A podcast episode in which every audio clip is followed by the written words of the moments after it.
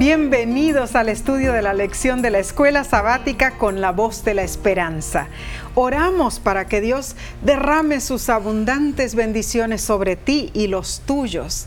Y te agradecemos por acompañarnos, sea que te hayas conectado a través de la televisión o por las redes sociales o por audio. Repasaremos la lección número 12 para el 18 de diciembre de 2021.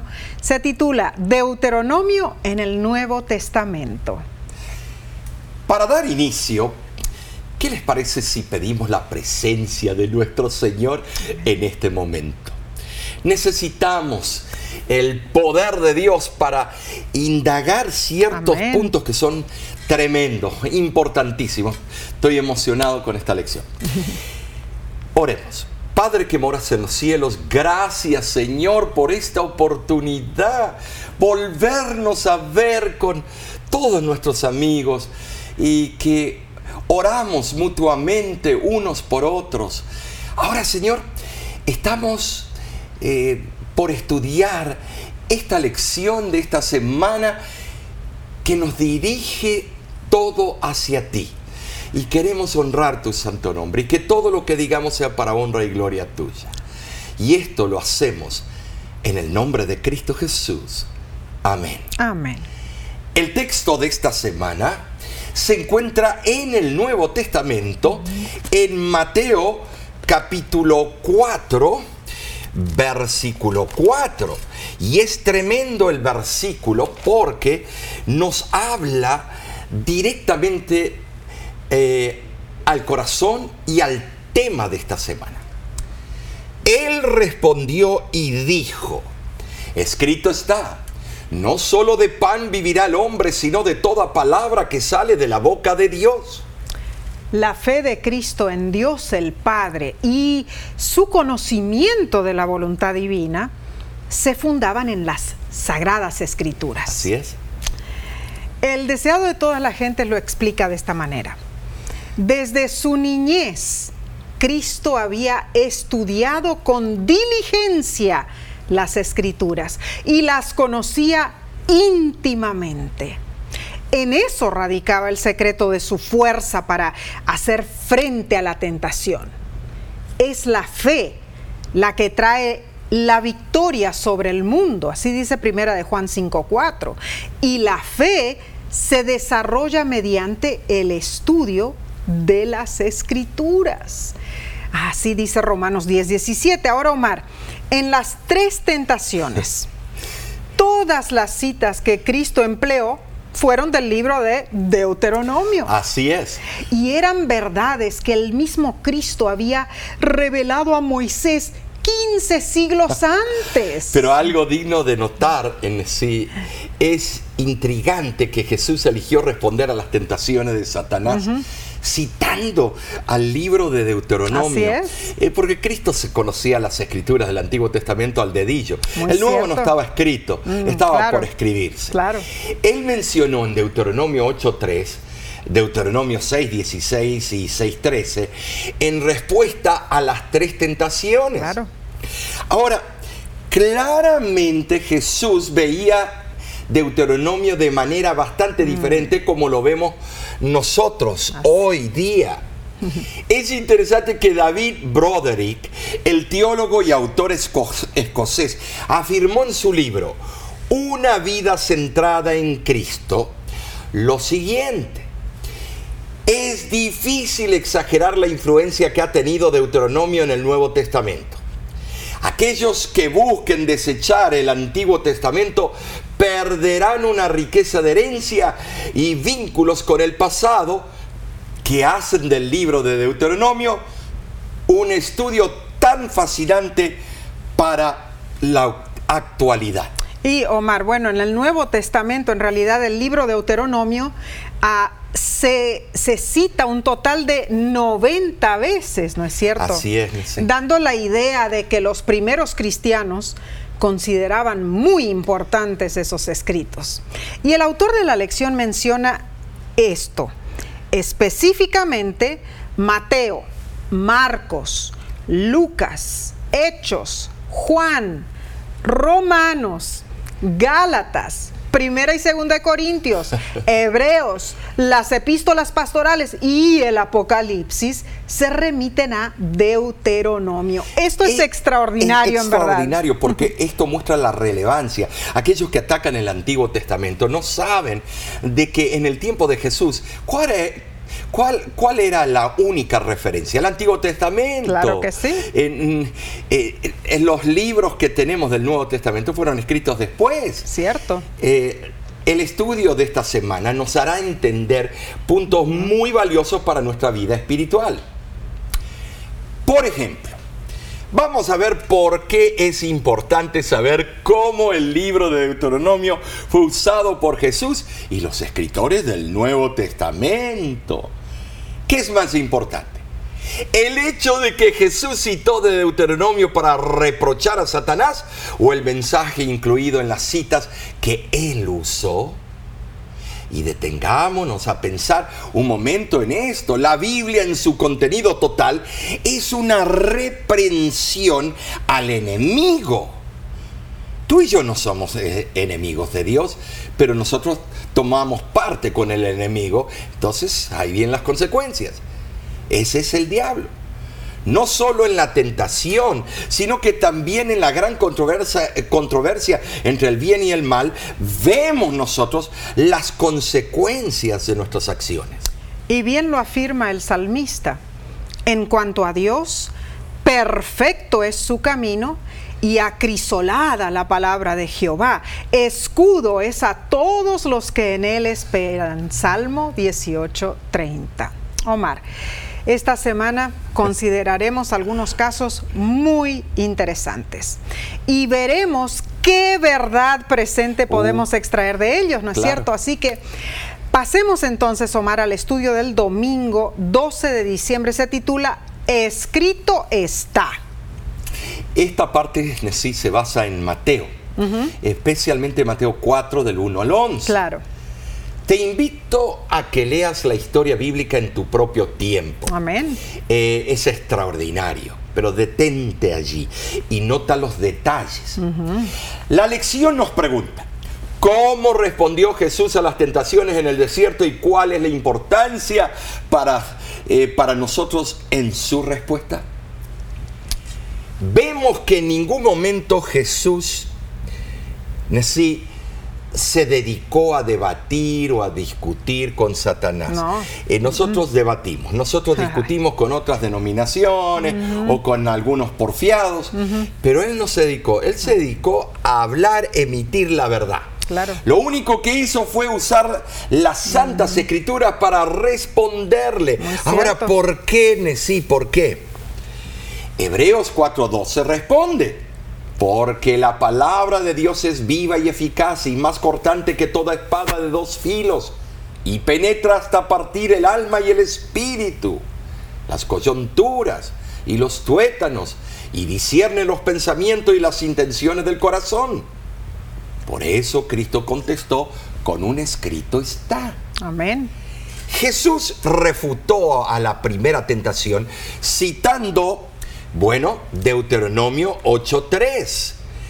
A la segunda tentación le contestó con Deuteronomio 6.16. Y la tercera tentación la resistió usando Deuteronomio 6.13. La verdad es que debemos aprender a obtener poder de nuestro estudio diario de las sagradas escrituras. Es la única manera de resistir a Satanás. las escrituras es, es la que nos apunta, nos lleva a la solución, al remedio, al antídoto contra el pecado. Ah, claro que sí, Omar. Y pensemos en esto, hermanos, ¿cómo habrán sido terribles esas instigaciones del enemigo oh, para con Cristo? Oh, nos dice el deseado de todas las gentes que cuando las tentaciones acabaron, Jesús estaba al borde de la muerte. Es que buscó cuando estaba más débil corporalmente, su fisiología, mm. anatomía, ya estaba en las últimas. Ah, algo terrible. En su plan maléfico, Satanás sugirió que Jesús moriría si no se apartaba de lo que él consideraba ser su deber Mas las respuestas de Jesús afirmaron que la muerte dentro del ámbito de la voluntad de Dios es mejor que la vida lejos de esa voluntad. Satanás emplea esta misma forma de tentación con muchos de los que procuramos ser obedientes a la voluntad de Dios. Lo triste es que si, si nos proponemos a vivir solo con, con el pan físico o con el único propósito de obtener ese pan físico, en realidad no estamos viviendo, estamos sentenciados a muerte, porque el pan físico sin Dios lleva a la muerte y no a la vida. Muy cierto. Las cosas espirituales son supremas en su valor e importancia. Dios ha proporcionado un pan espiritual equilibrado para sus hijos terrenales y quienes solo comen lo que les place no pueden esperar disfrutar de una experiencia espiritual saludable ni llegar a la madurez cristiana. Es la palabra de Dios la que nos ayuda a discernir entre el bien y el mal, ¿no es cierto? Claro que sí. En el griego se usa la expresión críticos. Hmm. Oh, ya entendemos, de ahí sale nuestra palabra. críticos, que significa capaz de discernir, capaz de juzgar, hmm. capaz de discriminar. De ah. dónde viene la palabra en el español o en el castellano, criticar, o hmm. crítica constructiva. Es decir, que posee la facultad de discernimiento o discriminación. Claro. Las tentaciones de Satanás dirigidas a Jesús nos brindan una base útil de principio en sí. Allí está la esencia. Claro. El más significativo es no dejarnos desviar de la misión, mantener los valores y métodos de Dios y nunca buscar usar las bendiciones de Dios para nuestra propia gratificación mm. personal, Nessie. Esto es algo serio. Estoy muy de acuerdo contigo. Ahora, es importante notar que aunque estas relaciones o tentaciones en realidad eh, de Jesús ah, se relacionan con situaciones humanas, ¿no es cierto? Como, como el hambre, el orgullo. Y presunción. Eh, claro, la presunción en la tercera tentación. Están dirigidas a la divinidad de Jesús, para que Él abusara de su poder. Claro. Ah. Si abusaba de su poder, entonces el plan de salvación se troncaba. Por un solo pan, que Él ah. hiciera de una piedra un pan, todos estaríamos fritos de sí. Claro, claro. Estaríamos bueno, perdidos. Perdidos, claro que sí. Ahora pensemos en esto.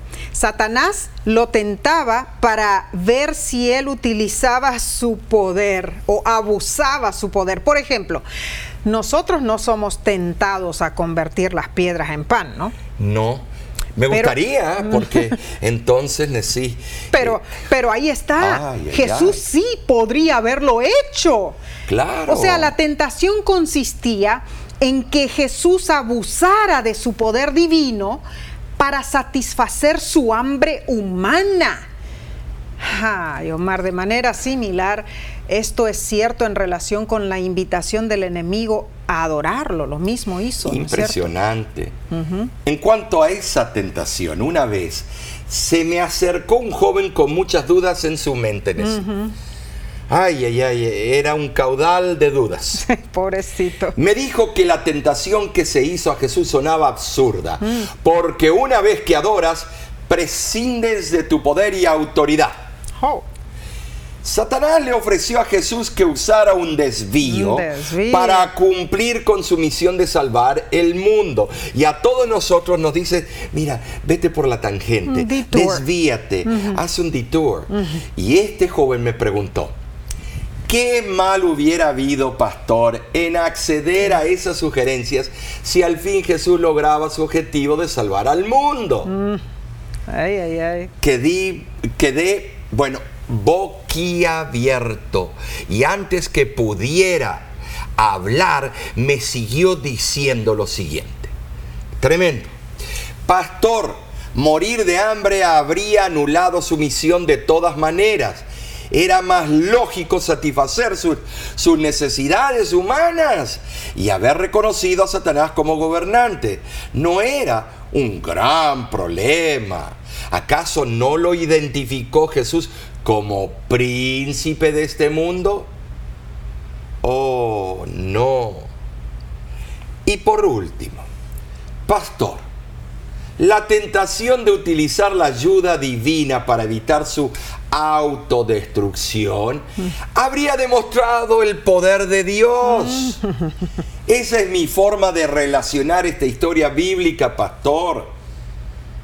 De verdad, sí me entristecieron eh, sus palabras y le dije al joven, ten cuidado, ese es un peligroso modo de pensar, mm, porque Jesús cumplió completamente la voluntad del Padre Celestial y solo porque Él lo hizo así es que nosotros somos salvos. Gloria a Dios. Hay poder en la sangre de Cristo. Claro que sí.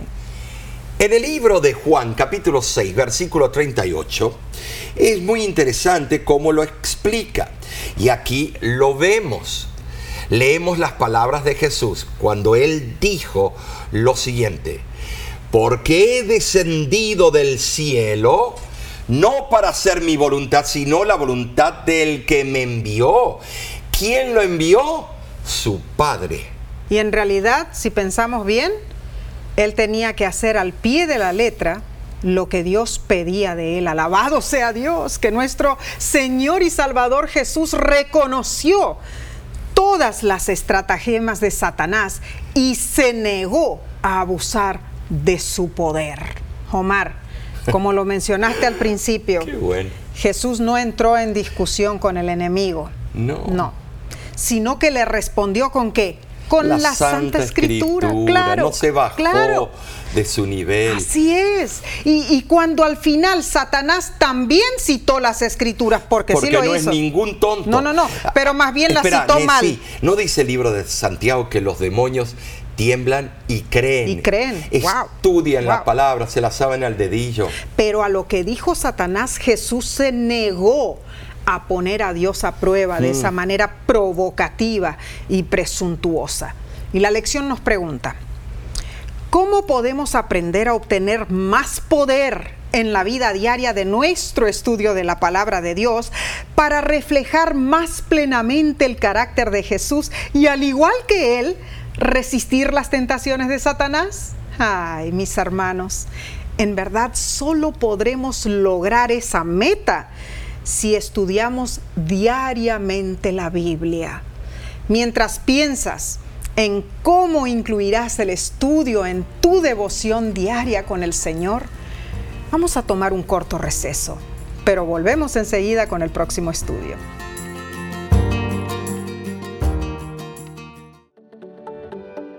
En nuestra aplicación puedes encontrar más contenido como este que te ayudará en tu vida espiritual. Lo puedes descargar visitando nuestra página web lavoz.org.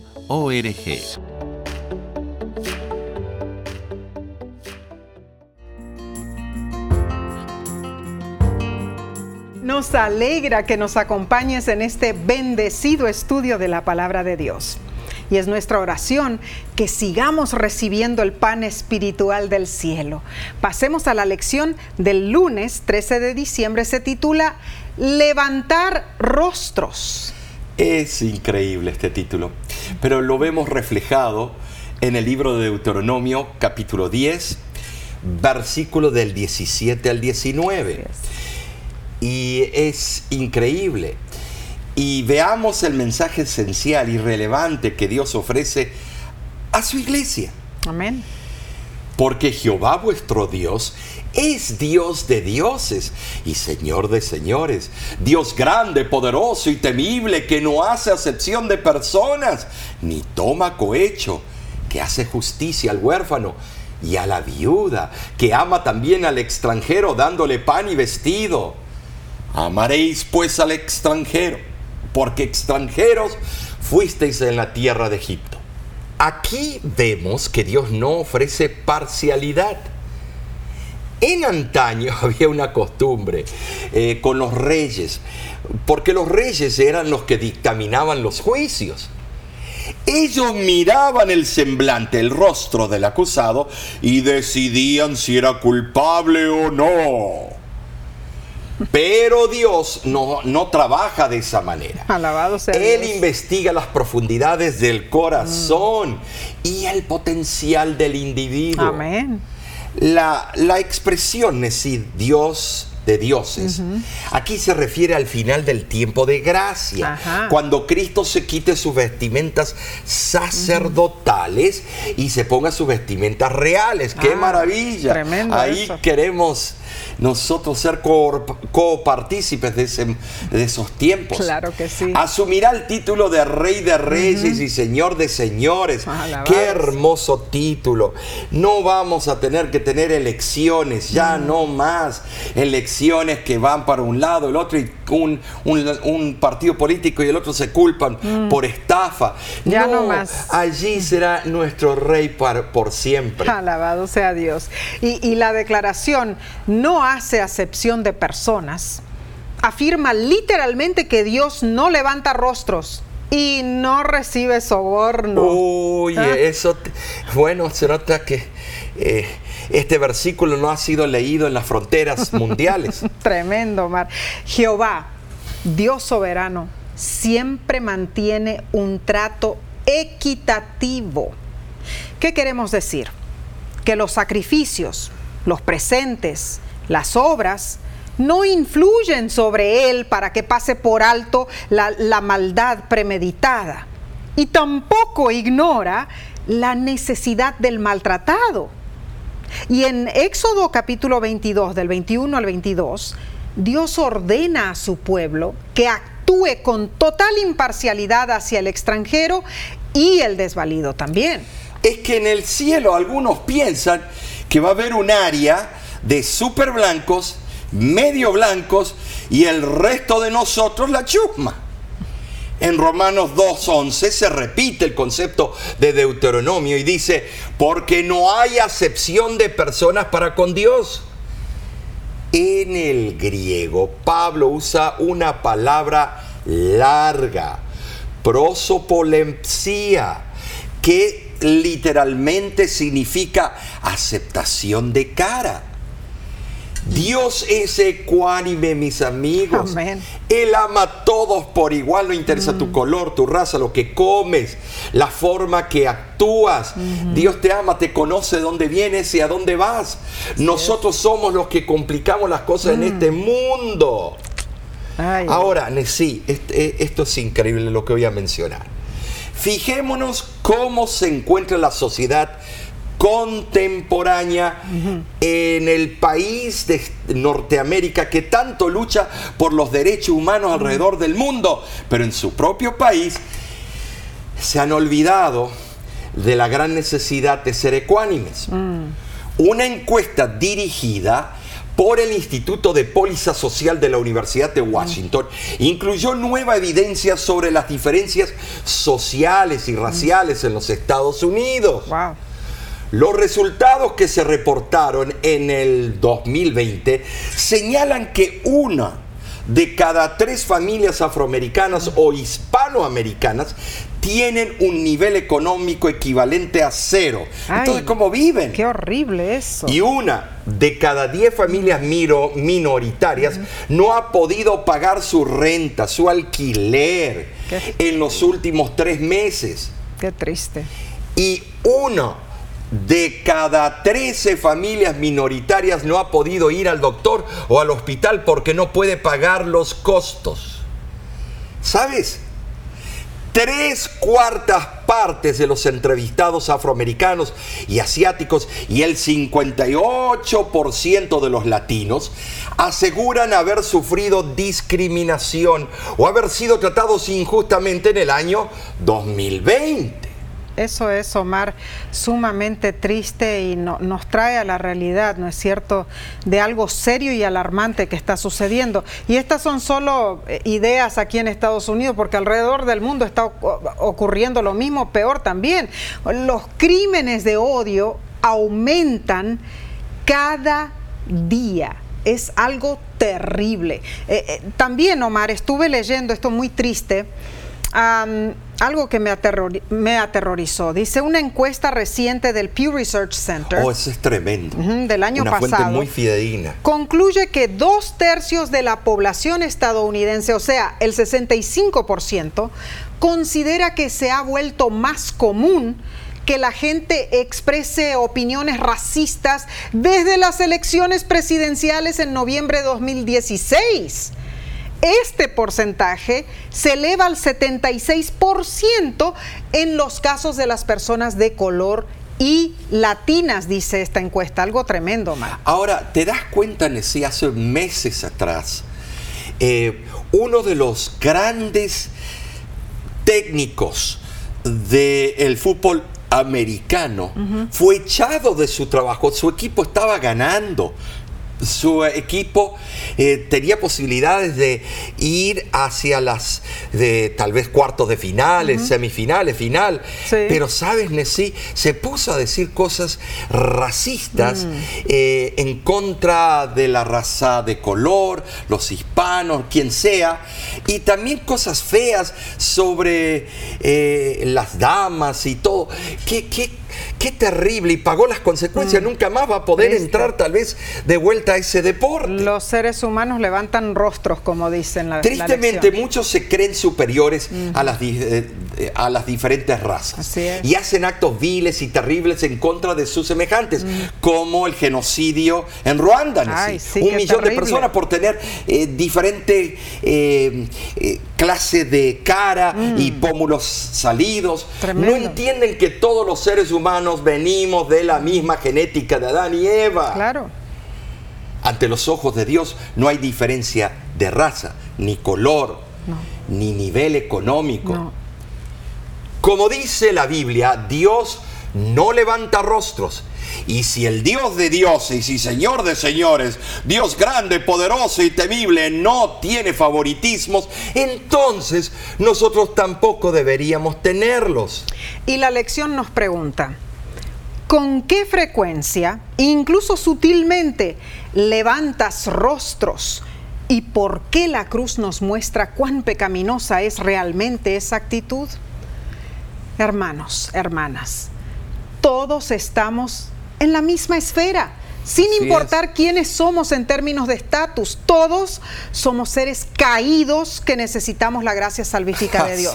Y lo bueno es que independientemente de nuestro estatus, a todos se nos ofrece la salvación en Jesucristo. Gloria a Dios por eso. Pero, Pero- Mar, eh, debemos pasar, perdóname, al martes. Pero antes que hagas eso, te das cuenta que el racista piensa que la salvación fue dada nada más para ellos. Bueno, un razonamiento equívoco, ¿no es cierto? La lección del martes eh, se titula Maldito en un madero. Oh, tremendo esto. El apóstol Pablo en el libro de Gálatas, capítulo 3, del 1 al 14, es muy interesante. Eh, también hace referencia a Deuteronomio. Así es. Desafortunadamente es común en el cristianismo usar esta carta paulina como una especie de justificación para anular la ley, los diez mandamientos. Y ese argumento realmente utilizado como una razón para no guardar el cuarto mandamiento porque es un dolor en el cuello. Como si la observancia de ese único mandamiento, a diferencia de los otros nueve, fuera una expresión de legalismo. Qué triste. Pero Pablo no estaba hablando en contra de la ley y nada en estos versículos podría justificar la transgresión del mandamiento del sábado. Eh, Gálatas 3:10 nos da la clave, dice, todos los que dependen de las obras de la ley están bajo la maldición. Y luego cita Deuteronomio 27:26. Maldito todo aquel que no permaneciera en todas las cosas escritas en el libro de la ley para hacerlas. El problema es que la obediencia a la ley no es tanto el problema, sino depender de la ley como eh, un factor salvífico. Claro. Una posición imposible para seres caídos como nosotros. Es cierto, Omar, y muchos piensan que el apóstol Pablo complicaba sus escritos.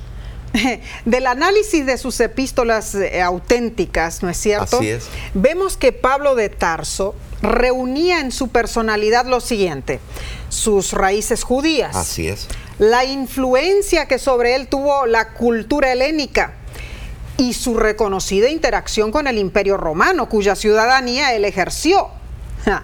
Pablo estudió a los pies de Gamaliel y sus escritos contienen en realidad una riqueza cultural y espiritual inigualable.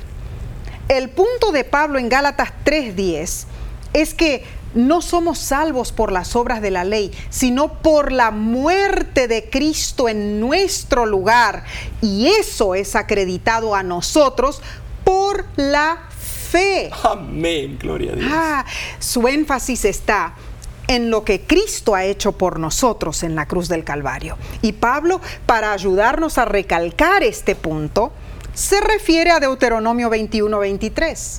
Y como Jesús, Pablo dice, escrito está, comprobando la autoridad del Antiguo Testamento. Él cita el texto que alude a una persona que cometió un delito capital y fue ejecutado y colgado de un madero. Pablo usa este, e, ese texto de Deuteronomio como símbolo de la muerte de Cristo, quien tomó el lugar del culpable.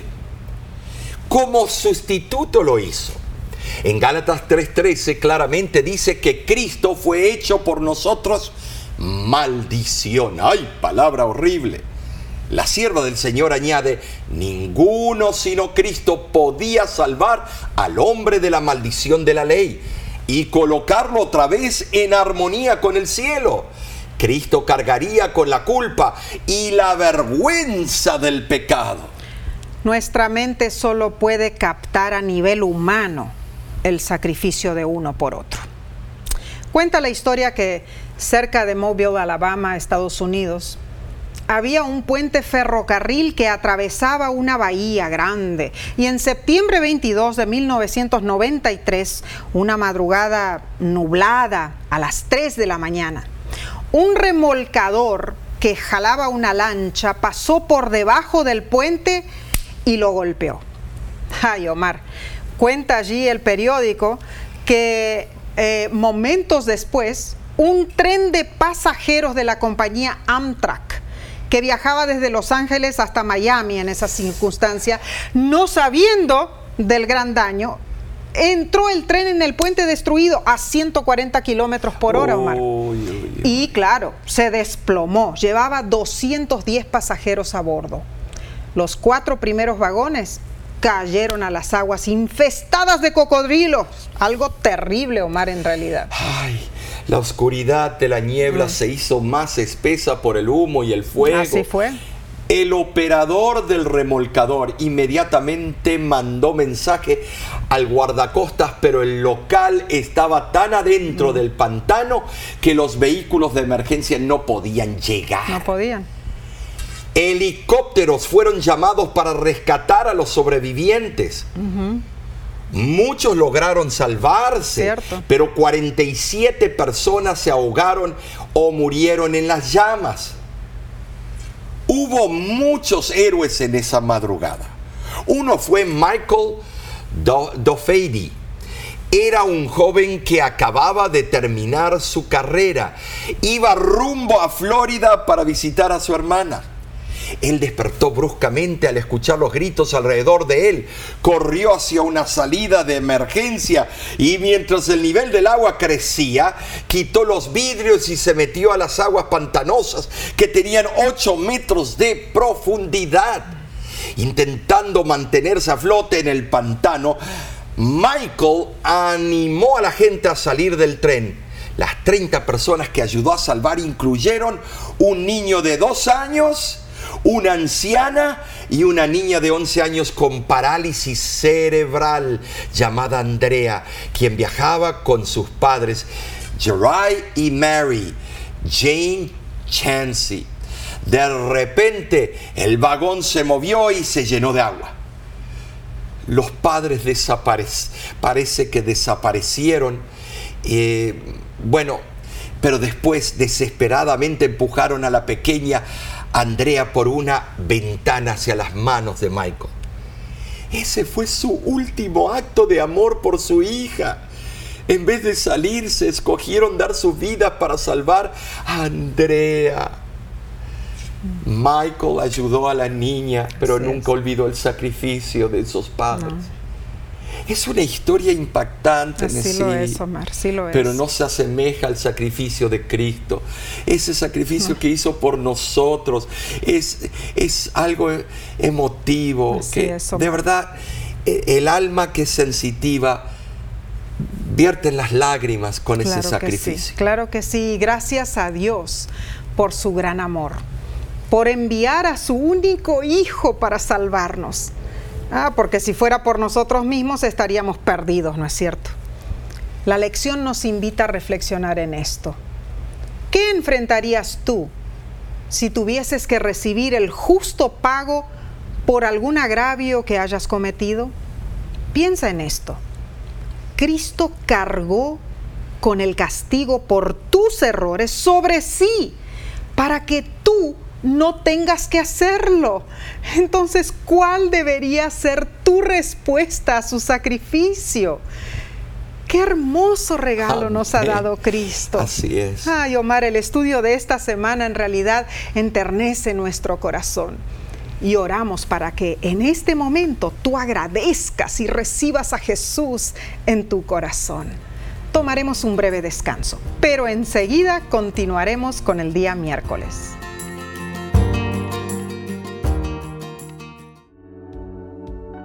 Con seguridad estás disfrutando este estudio de la escuela sabática. Te invitamos a buscarlo en formato de video por nuestro canal de YouTube.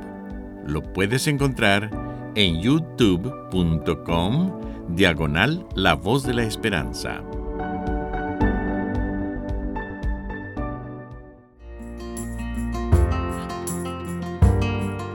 Gracias por acompañarnos. Dios es bueno al darnos la oportunidad, ¿no es cierto, Omar, de estudiar la Biblia. Vayamos a la lección del miércoles 15 de diciembre, se titula Un profeta como yo. Bueno, este título es curioso, ¿no es cierto? Dios repitió que se alejaran de sus malos caminos. En sí, Moisés les explicó muchas veces lo que era abominación para con Jehová. Así fue. Deuteronomio eh, 18:12. Y advirtió al pueblo, perfecto serás delante de Jehová tu Dios. Así es. Ahora, en el mismo capítulo 18, Moisés le prometió algo al pueblo, eh, al pueblo elegido de Dios. Así es, Omar, y leamos. Dice, profeta de en medio de ti, de tus hermanos como yo, te levantará Jehová tu Dios. A él oiréis conforme a todo lo que pediste a Jehová tu Dios, diciendo, no vuelva yo a oír la voz de Jehová mi Dios, ni vea yo más este gran fuego por, para que no muera. Y Jehová me dijo, profeta les levantaré de en medio de sus hermanos como tú, y pondré mis palabras en su boca, y él les hablará todo lo que yo le mandare. Mas a cualquiera que no oyere mis palabras, que él hablara en mi nombre, yo le pediré cuenta. Omar. Dos veces vemos aquí que Moisés prometió que otro profeta como él se levantaría. Bueno, ¿y cuál es ese profeta? Ah, ahí está. ¿Qué estaba diciendo Moisés? Pregunta la lección. ¿Y cómo se compara esto con Hechos 3.22 y Hechos eh, 7.37? Ese profeta, al igual que Moisés, sería un intercesor entre el pueblo y Dios. Muy ¿De importante. quién estará hablando? En Hechos capítulo 3, versículo 22, Pedro cita Deuteronomio y dice, porque Moisés dijo a los padres, el Señor vuestro Dios os levantará profeta de entre vuestros hermanos como a mí. Para Pedro Nesí, en Jesús se cumplió lo que había dicho Moisés. Muy cierto. Y Hechos 7:37 lo reitera en las palabras declaradas por Esteban, quien aseguró que esa promesa de Moisés se refería a nadie más que a nuestro Señor Jesús. Amén. Eh, Romanos 15, versículo 4, denotemos algo muy importante. Dice, porque las cosas que se escribieron antes, para nuestra enseñanza se escribieron, a fin de que tengamos esperanza. Ah, Omar, las declaraciones proféticas, los incidentes históricos, los símbolos que vemos en Deuteronomio y en todo el Antiguo Testamento señalaban claramente al Mesías. Y amén por eso, porque toda la Biblia tiene que ver con ese gran evento, la venida del Mesías. En verdad, las predicciones de los profetas del Antiguo Testamento pueden dividirse en sí en cuatro categorías. Número uno, predicciones que surgieron de la situación histórica inmediata y que se relacionaban con lo que estaba a punto de ocurrir. Tales fueron las profecías de Jeremías sobre los yugos de hierro y de madera, capítulo 28, y de la muerte del falso profeta Ananías, capítulo 28, versículos del 15 al 17. Así es. Hacíamos amenazó a las naciones vecinas a Israel. Capítulo 1 y capítulo 2. Y Nahum predijo la caída de Nínive en su capítulo 2 y 3. También en segundo lugar, hubo predicciones que se anticipaban exclusivamente a hechos relacionados con la venida del Mesías, tales como las declaraciones proféticas de Isaías 9, del 6 al 7, 40 del 3 al 5, Daniel 9, Zacarías 9, 9. Ahora, en tercer lugar, estas eh, profecías, eh, también están las profecías del libro de Daniel, que denotan los acontecimientos históricos del futuro lejano. Es decir, con la era cristiana y el tiempo del fin, según lo, afirman las profecías de Daniel 2.44, 8.14, Daniel 12.4. Estimados, es tremenda las profecías de Daniel. Y número 4, y por último están las profecías que tienen doble aplicación. Y aquí hay algunos teólogos que no les gusta esto. No les gusta admitir esto, pero esto es una realidad. Primero, a una situación local histórica y segundo, al Mesías y a su reino. Las profecías de esta categoría son las que más fácilmente resultan mal entendidas y mal aplicadas. Esto ocurre por no comprender que ciertas profecías tienen un aspecto de doble aplicación. Y la sierva del Señor lo dice eh, con las profecías de Mateo 24, que eh, parte de esas profecías eran para su tiempo y las otras se referían para el tiempo del fin. Muy interesante, Omar. Es natural entonces que surja la pregunta, ¿cómo saber cuándo considerar que un incidente histórico tiene equivalencia en, una, en un acontecimiento posterior. Tremendo o cuando una declaración profética tiene doble aplicación, Ok, vamos a detenernos. La respuesta para mí es la siguiente. Cuando un autor inspirado hace tal aplicación, hay que aceptarlo. Ah, Por ejemplo, Jesús en su sermón de Lucas 4, 16 al 21, citó a Isaías 61, 1 al 3, diciendo que lo escrito se cumplía hoy, pero en forma significativa omitió la referencia al día de venganza de Dios, mm. Isaías 61.2. Porque el día de venganza solo ocurrirá en la segunda venida. Ah, interesante. El ir más allá de lo que está notoriamente revelado por la inspiración es entrar en el reino de la mm. opinión personal debemos comprender la escritura sobre un firme y claro, así ha dicho Jehová. ¿Y por qué digo esto? Porque ahí en ese momento no vamos a fallar. Y esto es muy importante, especialmente esta explicación. Como vemos con Esteban y Pedro, repitiendo el texto de Deuteronomio 18, 18, en los versículos de Hechos 3, eh, 22 y Hechos 7, 37 ellos citaron ese pasaje del Antiguo Testamento, del Antiguo Testamento, perdón, en referencia a Jesús. O sea, para Pedro, Jesús fue el cumplimiento de lo que habían dicho los santos profetas. Y Esteban también lo veía así. Todo esto demuestra que Jesús es la parte central en toda la Biblia y nuestra comprensión de todas las escrituras debe centrarse en Cristo. Ja, Omar.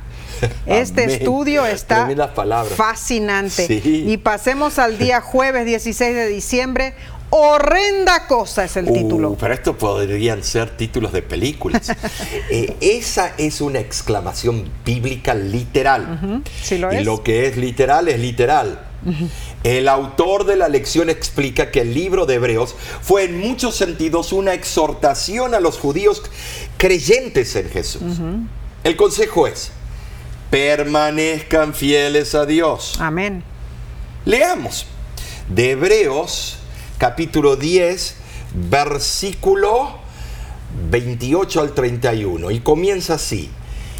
El que viola la ley de Moisés por el testimonio de dos o de tres testigos muere irremisiblemente. ¿Cuánto mayor castigo pensáis que merecerá el que pisoteara al Hijo de Dios y tuviera por inmunda la sangre del pacto en la cual fue santificado e hiciere afrenta al Espíritu de gracia? Pues conocemos al que dijo, mía es la venganza, yo daré el pago, dice el Señor. Y otra vez el Señor juzgará a su pueblo. Horrenda cosa es caer en manos del Dios vivo. Ahí está la exclamación, Omar. Oh. Horrenda cosa es caer en manos ¿Por del qué no Dios vivo. aprovechar mientras abunda la gracia, aceptar los llamados de la voz de Dios, del, del Espíritu Santo? No, queremos hasta el último momento arriesgar. es- Aceptemos ahora el llamado del Espíritu Santo. Tremendo, Omar. Pero ahí mismo, en esos versículos de Hebreos, vemos que se hace referencia al código legal promulgado por Moisés bajo dirección divina, Sí. como se registra en el libro de Deuteronomio. Así es. En el caso de un crimen grave, por ejemplo, un- por ejemplo, un asesinato, Moisés estipuló que debían concordar por lo menos dos testigos en cuanto a los detalles esenciales antes de que se pudiera pronunciar un veredicto de culpabilidad. Y esto tenía lógicamente el propósito de, bueno, desalentar falsas acusaciones y, y de asegurar que hubiera justicia, ¿no es cierto? Claro. no había posibilidad de apelación. Uh, ahí sí que es duro. No había una corte superior que extendiera misericordia. No, no, no. No había escapatoria para el castigo que prescribía la ley. Ahora, este, este principio es válido en el Nuevo Testamento. Algunos me río porque algunos van a decir, no, está equivocado, pastor. No. Hebreos este dice, principio claro. está, eh, se aplica también, eh, es válido en el Nuevo Testamento y en la actualidad. ¿Mm? ¿Cierto? Pablo explicó que los apóstatas debían morir para que su influencia no se propagara a otros. Y como leímos en Hebreos, Pablo exhorta que peor castigo les espera a los que blasfeman la sangre expiatoria de Cristo. En el versículo 27 de Hebreos 10 dice que el hervor de fuego que ha de devorar a los adversarios del Señor en el último día privará a los desobedientes de la vida eterna. Ahora, momento, notemos, habrá una resurrección luego de la primera muerte, pero no después de la segunda muerte. Ahí ya no hay más resurrección. Por lo tanto, la segunda muerte será el mayor castigo, horrenda cosa. Ahí se está cumpliendo esas palabras célebres. La decisión del castigo se dictamina por el gran juez del universo. Los malvados rechazan la misericordia de Cristo y no escatiman esfuerzos para menospreciar su sacrificio. El que refuta el amor de Dios no aprecia el valor supremo de ese don. Su proceder está en agudo contraste con el llamado paciente del Espíritu Santo. El rechazo persistente a las insinuaciones del Espíritu Santo refleja un desprecio por ellas.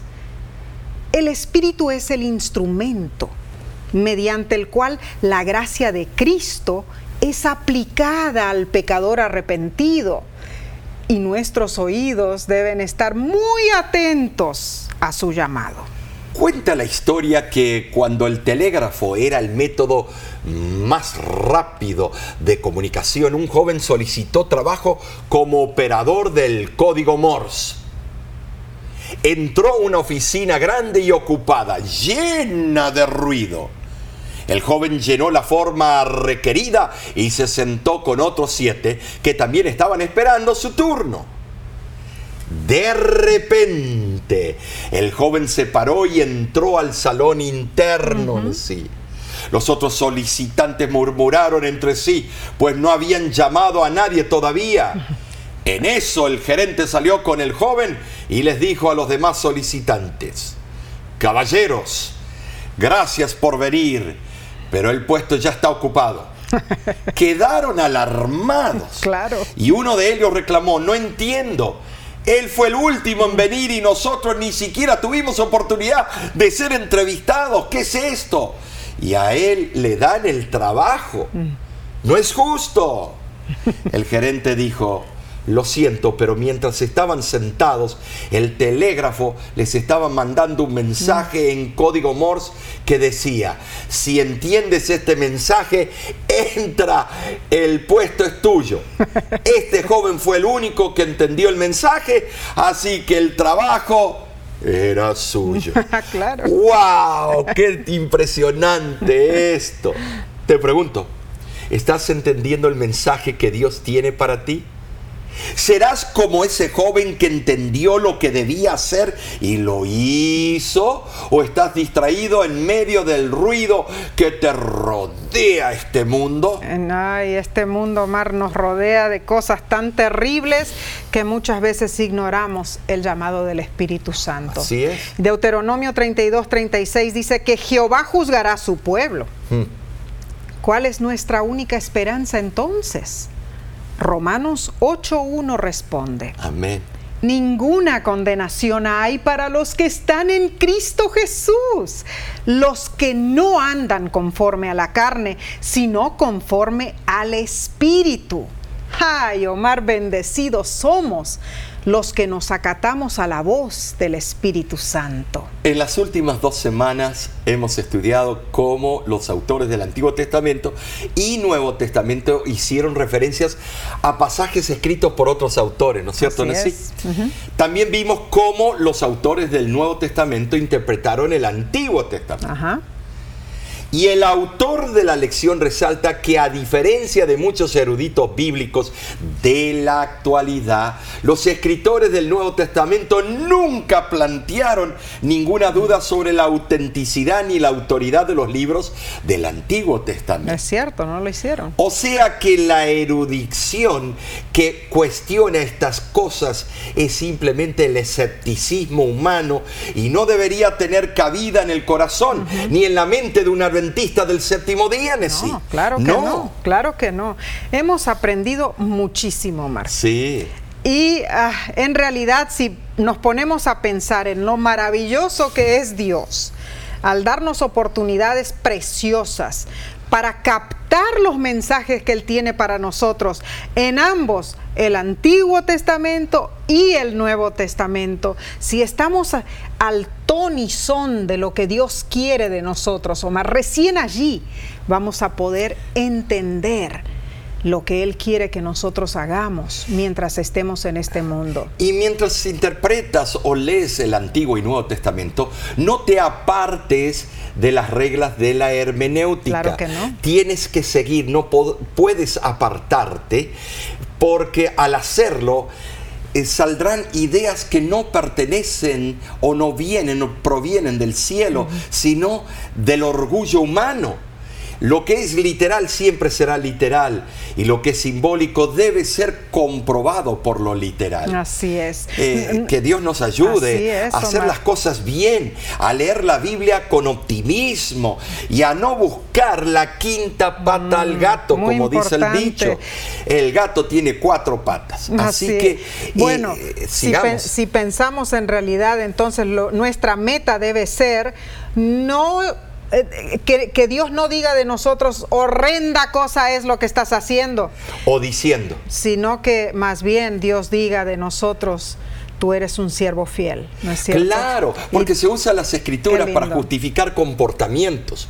Comportamientos como el divorcio eh, que, que no es adecuado. Mm, muchas cosas, Omar. El adulterio y otras cosas. Se usa malas interpretaciones para decirle a cada comportamiento, estás bien lo que estás haciendo. Dios te acepta con todo ese, ese bagaje.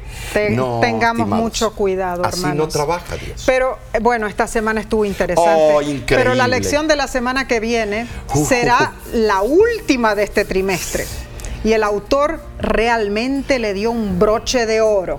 Se titula La resurrección de Uy, Moisés. yo estoy emocionado, Nesí. Ah, Emocionado, no te lo pierdas. lección. Eh, estudiar ese tópico es fabuloso. Es como eh, eh, la decoración al pastel. Así es, y te invitamos, comparte estos repasos con tus amigos, con tus seres queridos, eh, con tu familia.